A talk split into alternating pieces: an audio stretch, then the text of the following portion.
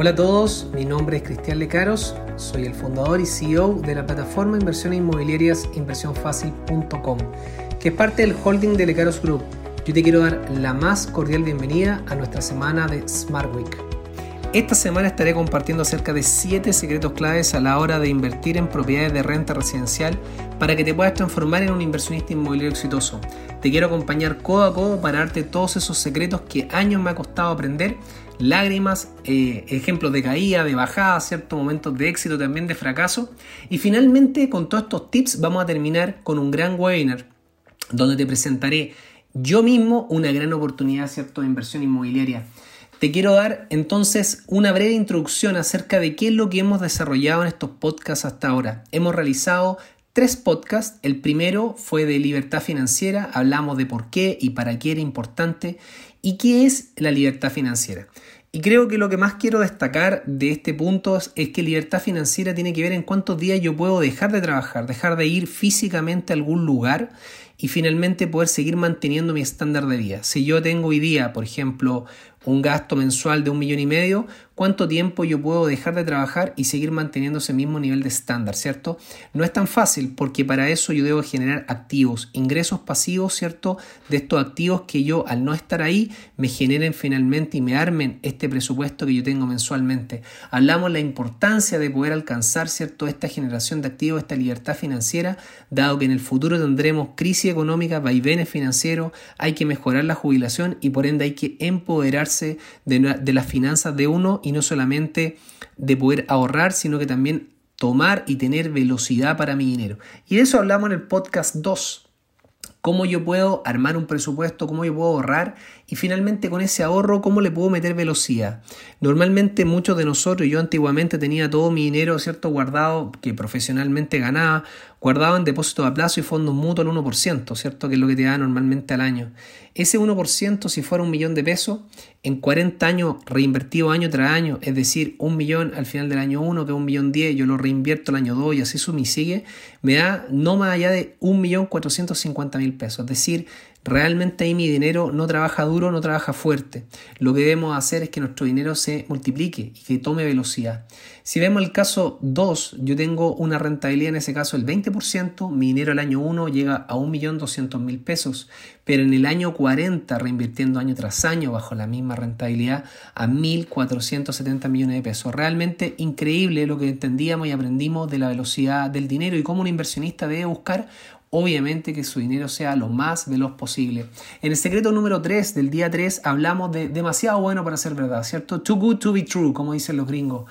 Y en base a esto hablábamos acerca, ¿cierto?, lo difícil que es la movilidad social y cómo yo, en mi propio caso, de venir de una comuna de clase media baja como Conchalí, pude lograr a través de la educación formal, gracias a Dios, y por otro lado de la inversión, ¿cierto? Que mi dinero ahorrado trabajara duro para mí, de los beneficios que tiene la inversión inmobiliaria. Cierto que uno puede entrar con un bajo flujo mensual, que uno tiene beneficios acerca de la protección de la inflación, se puede pagar solo, hay seguros asociados a la propiedad, la tierra es finita y por ende las propiedades tienen una mayor plusvalía a la deuda que uno tome en un banco, el beneficio que hay para la jubilación, la reinversión, etcétera.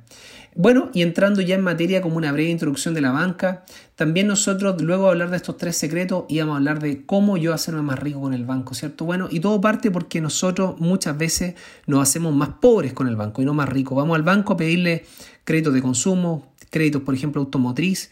Y claro, yo mi auto finalmente apenas lo saco de la automotora pierde el 19% y probablemente año tras año el 10%. Entonces, Muchos de nosotros vamos al banco queriendo, ¿cierto?, comprar cosas que pensamos que son activos, pero en realidad son pasivos una última, ¿cierto? Televisión, ropa. Yo no digo con esto, por supuesto, que no hay que ir y comprar, pero que hay que tener mucho cuidado con el microgasto, porque uno lo que debería buscar hacer para obtener, ¿cierto? Multiplicación, libertad financiera, generar activos, que es lo que finalmente hacen los ricos, es poder controlar mis gastos y finalmente invertirlo en deudas buenas. Hablábamos que el sistema financiero mundial crece en base a la deuda. Desde que Richard Nixon abandonó en Estados Unidos el año 71 el patrón oro, Todo lo que se imprime en el mundo, los bancos centrales, finalmente son papeles. Es un papel que no tiene ningún respaldo, ni de oro, ni de nada cierto valioso en sí, sino que finalmente solo lo respaldan los gobiernos. Y obviamente los gobiernos, mis queridos amigos, también quiebran. Hemos visto hiperinflaciones en varias economías del mundo y por ende es tan importante aprender de que hoy día, en base a toda esta maraña de deuda, yo debo aprender a generar deudas buenas. Deudas buenas eran deudas que hay un activo real detrás que la respalda y por ende de eso vamos a hablar. ¿Cómo finalmente yo poder generar deudas buenas con la banca? Y de eso se simplifica este podcast en tres grandes temas. El primero es cuáles son los siete beneficios de invertir en propiedades vía el banco, cuáles son los beneficios principales acerca de esto. En segundo, cuáles son los requisitos que yo necesito cumplir para firmar una promesa compraventa, y aquí obviamente está el tema del banco, y en qué me debo fijar por último a la hora de firmar una escritura cuando ya llega el momento de los cubos que me van a entregar la propiedad, bueno, el banco me dice, vaya a la notaría, tanto, tanto, perico los palotes, a firmar una escritura. ¿Qué debo mirar? ¿Qué me debo fijar? ¿Cuáles son los tips y consejos? Bueno, en primer lugar, acerca de los siete beneficios. En primer lugar, uno de los beneficios más poderosos de usar banco es que yo controlo el activo. El banco no me va a decir si yo le subí o le bajé el arriendo a la persona, si le gustó o no le gustó el perfil del arrendatario, dónde finalmente compré mi activo. Tú eres el que controla ese activo, tú eres el que controla la rentabilidad de ese activo, el pricing de ese activo, si tú lo quieres amoblar, si tú lo quieres comprar a través de una sociedad y quieres mejorar su parte tal vez tributaria, todo es una decisión tuya. Entonces ese poder de control te lo da el banco que finalmente no es un socio, sino que te pasa la plata, pero el control es tuyo. Y controlar un activo es poderoso porque tú eres el que toma las decisiones de inversión y no así el socio. Cuando viene el socio es más complejo. Entonces en este caso se, junta este primer beneficio con otro beneficio y que es que la plusvalía es tuya y no del banco. Si yo compro una propiedad, por ejemplo, de 2.000 UF y después esta propiedad vale 3.000 UF, estas 1000 UF plusvalía no son del banco, a pesar de que en este ejemplo, si el banco me financió el 90%, en esta propiedad de 2000 UF el banco puso 1800 UF y yo solamente 200. Pero esta plusvalía de las 1000 UF me la llevé yo absolutamente. Entonces pasa a ser muy relevante que yo puedo no solamente controlar, sino que la plusvalía del activo es mía. En tercer lugar, las tasas de interés hipotecarias siguen estando extraordinariamente bajas en el mundo. Chile no es eh, una excepción. Obviamente en Latinoamérica, cuando comparamos Perú, comparamos tal vez Colombia, nuestras tasas de interés están extraordinariamente bajas, caen del 3, 3,5, incluso antes habían caído del 2%, eran realmente muy bajas y siguen siendo bajas, sigue siendo que la tasa de interés que te está entregando la banca por comprar un bien raíz sigue estando muy baja y por ende literalmente te están regalando el dinero. Mientras más baja la tasa de interés, más rentable la hacer el activo inmobiliario porque obviamente el costo financiero es más bajo y eso nos lleva al cuarto beneficio acerca de la tasa de interés es que yo puedo eh, tener en el fondo la posibilidad de reinvertir este capital que yo voy obteniendo en la propiedad y controlar el activo sin pie. Ahora me explico porque parece trabalengua. Yo compré una propiedad 2000 UF, di un pie de 10%, 200 UF y esa propiedad tiene una plusvalía y sube a 3000 UF. Bueno, la banca me podría prestar hasta el 70% del mayor valor de esa plusvalía, lo que vale ahora la propiedad versus lo que yo debo. Entonces, para hacer el ejemplo simple, si fueran 2.000 UF lo que yo debiera, aunque es menos en este ejemplo, y vale la propiedad 3.000, esas 1.000 UF el banco me presta hasta el 70%. Entonces me pasa 700 UF libro de disponibilidad, obviamente hay un nuevo crédito hipotecario. En este caso puede ser un crédito por 2.500, 2.700 UF, dependiendo de lo que yo finalmente pida. Pero la gracia es que esas 200 UF que yo originalmente había puesto en este activo, yo las recupero con este levantamiento capital. Este levantamiento capital no tiene un costo tributario, porque obviamente solo cambia la estructura de la deuda. Por ende, estas 700 UF yo las puedo ocupar libremente como persona natural en poder comprar más propiedades y recupero estas 200 UFs. Obviamente esta operación también se puede hacer con una sociedad de inversión que estaremos hablando, espero, eh, más adelante. Entonces, yo puedo reinvertir y seguir controlando el activo. Eso es un beneficio extraordinario. Por otro lado, un beneficio muy poderoso tiene que ver con poder pagar la deuda mala. Muchas veces, eh, muchos de nosotros tenemos deuda que está asociado eh, a tarjetas de crédito que nos atrasamos, a créditos de consumo, a créditos automotrices, y estos créditos están muchas veces a tasas del 20%, 18% de CAE. Piensa que el CAE en este crédito hipotecario puede estar al 3,5 o al 4%, y la deuda que puede ser hipoteca, eh, perdón, la deuda de consumo puede estar al 20%. Entonces yo puedo levantar este capital y parte de ese capital yo puedo prepagar, pagar la deuda mala que tenía en créditos de consumo que estaban al 20%, tal vez endeudándome con un nuevo, una nueva hipoteca en esta propiedad al 4%, es decir, disminuyo en un 16% el CAE finalmente que yo estoy pagando por estas deudas malas que en algún momento tuve que tomar. Entonces es un tema muy relevante porque finalmente la banca me permite a través de la inversión inmobiliaria, ¿cierto?, cambiar la configuración de la tasa de interés que yo tenía estas deudas finalmente en el sistema financiero. Y recordémonos, mis queridos amigos, amigas que nos están escuchando, si esta tasa obviamente está al 20% y baja al 4%, yo en menos tiempo salgo de mis deudas malas, salgo del encalillamiento. ¿Quién no quiere salir de las deudas antes del tiempo pactado? Bueno, todo el mundo. Aquí hay una alternativa muy, muy poderosa para poder hacerlo. Por otro lado, tenemos los seguros. Si yo en el fondo uso la banca, la banca me va a obligar literalmente a tener seguros. Estos seguros los puede pagar claramente el contrato de arriendo si elegí bien mi propiedad. Están los seguros de vida, los seguros de incendio y los seguros, ¿cierto?, de eh, terremoto. Estos seguros finalmente, si yo me muero, la propiedad queda completamente pagada, no le dejo ninguna deuda en el sistema financiero a mi familia y por ende le dejo también ingresos por arriendo y activo libre, ¿cierto? De toda deuda, de todo compromiso. Eso es extraordinario como séptimo beneficio acerca de las propiedades. Entrando al segundo tema, hablamos ahora de cuáles son los requisitos para poder firmar una promesa de compraventa. Bueno, toda persona para poder firmar, a pesar de que las cuotas son muy bajas, son muy pequeñas y cualquiera literalmente pudiera poder pagar flujos más pequeños, ¿cierto? Muy, una, cantidad muy grande de personas, nos piden que finalmente los requisitos, eh, la inmobiliaria haya que tener ese inversionista, tiene que tener una preaprobación bancaria y esa preaprobación bancaria tiene que ser finalmente emitida por un banco o una mutuaria, ¿cierto? Y que diga que esta persona, Cristian, tiene aprobado, por ejemplo, preaprobado 2000 UF.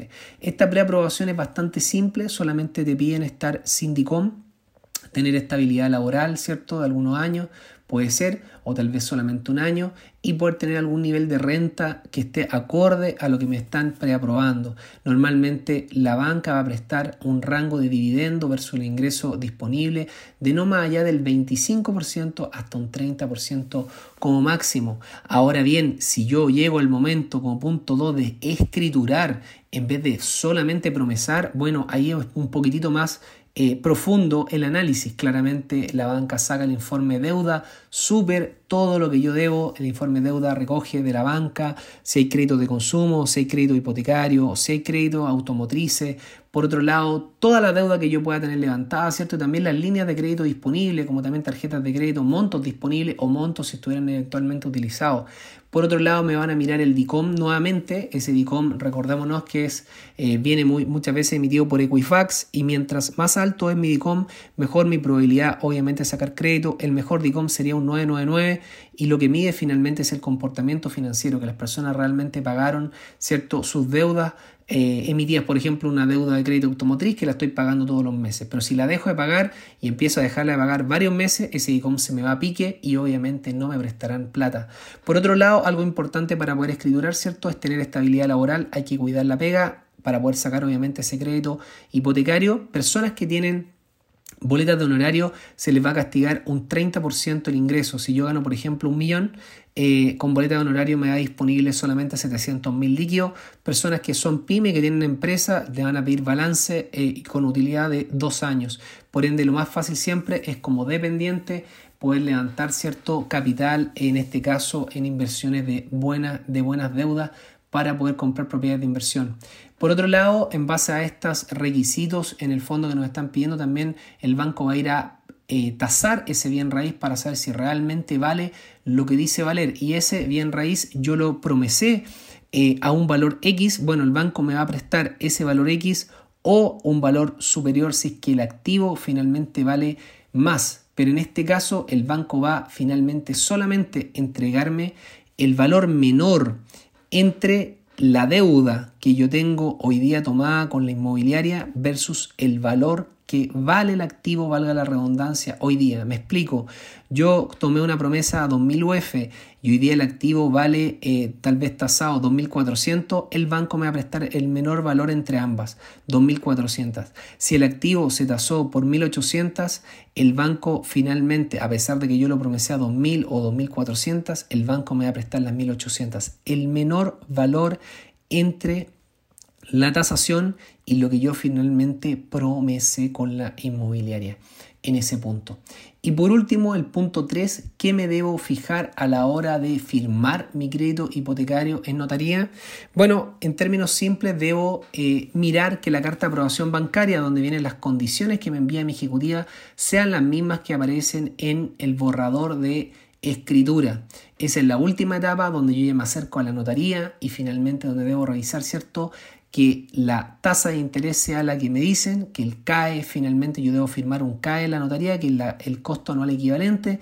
El CAE finalmente yo debo tomar siempre el más bajo. Si yo comparo dos bancos, debo comparar dos bancos al mismo plazo, con la misma cantidad de deuda, con la misma cantidad de meses de gracia. Para los que no saben qué son los meses de gracia, son meses en los cuales yo no pago, ¿cierto?, eh, mi dividendo yo debo quedarme con el banco en términos generales que me entregue el CAE más bajo. Ese CAE que me ofreció la ejecutiva tiene que estar obviamente en la notaría y firmarlo, debe ser el mismo. La individualización del bien raíz, es decir, que el bien raíz está a nombre mío, mi ruta está correcto, mi dirección, ¿cierto? Eh, la dirección del departamento, el, número de bodega, número de departamento, etcétera. Número, el nombre del proyecto, todo debe estar absolutamente igual que lo que yo, ¿cierto? Originalmente promesé. Por otro lado, debo revisar si ese departamento me van a preguntar en la notaría lo incorpora o no como DFL2. Recordémonos que hay dos departamentos DFL2 que yo puedo incorporar como beneficio tributario, eh, que hablaré esto en el próximo podcast, pero eso se ve ahí. Es decir, si yo lo compré y este tiene el beneficio de DFL2, yo debo obviamente decirlo en la notaría y también me preguntarán si yo ya tengo otras propiedades por este tope, que son solamente dos por persona natural para propiedades compradas posteriores al 2010. Por otro lado, tengo que mirarme la tasa que yo cerré el crédito, si es una tasa fija o mixta. Si es una tasa fija, que es lo que yo le recomiendo a todos mis inversionistas, es la misma tasa durante todo el periodo del crédito hipotecario, que es algo importante tenerlo tremendamente eh, claro que disminuye el riesgo de la inversión, porque la mixta hoy día con todo lo variable que está pasando en el mundo, en general tienen un riesgo obviamente más alto que una tasa fija. Por otro lado, debo mirar el plazo del crédito, si es a 20 años, a 15 años, a 12 años lo que yo finalmente negocié. Y por último, si es que hay un costo mínimo de prepago. El costo mínimo de prepago yo debo idealmente negociarlo, que no tenga costo mínimo de prepago, eso significa que hay eh, un monto mínimo que yo debo tener para poder prepagar la deuda. ¿Cierto? Si hay un monto mínimo de eh, prepago, yo finalmente tengo que eh, poder tener, por ejemplo, el 10% o el 20% de, de, la deuda para poder amortizar en el banco, pero lo ideal acá es no tener un monto mínimo de prepago, sino que finalmente yo poder prepagar con lo que tenga disponible en algún momento, 2 millones, 3 millones, 1 millón, pum, puedo ir disminuyendo la deuda. Y normalmente eh, el costo de este prepago, que también uno negocia que sea lo mínimo posible, normalmente son 3 meses del valor, ¿cierto?, del costo del interés asociado al dividendo normalmente tres meses de intereses son lo que cobra la banca en términos estándar. Todo eso hay que mirar, todo eso hay que negociar y bueno, ya estoy terminando el podcast. Yo te doy las gracias por todo el tiempo invertido. El tiempo es el activo más eh, importante y te quiero dejar súper invitado a ti, a tus amigos, a tu familia, al quinto podcast donde profundizaremos sobre el siguiente secreto, cómo mejorar mi capacidad de endeudamiento.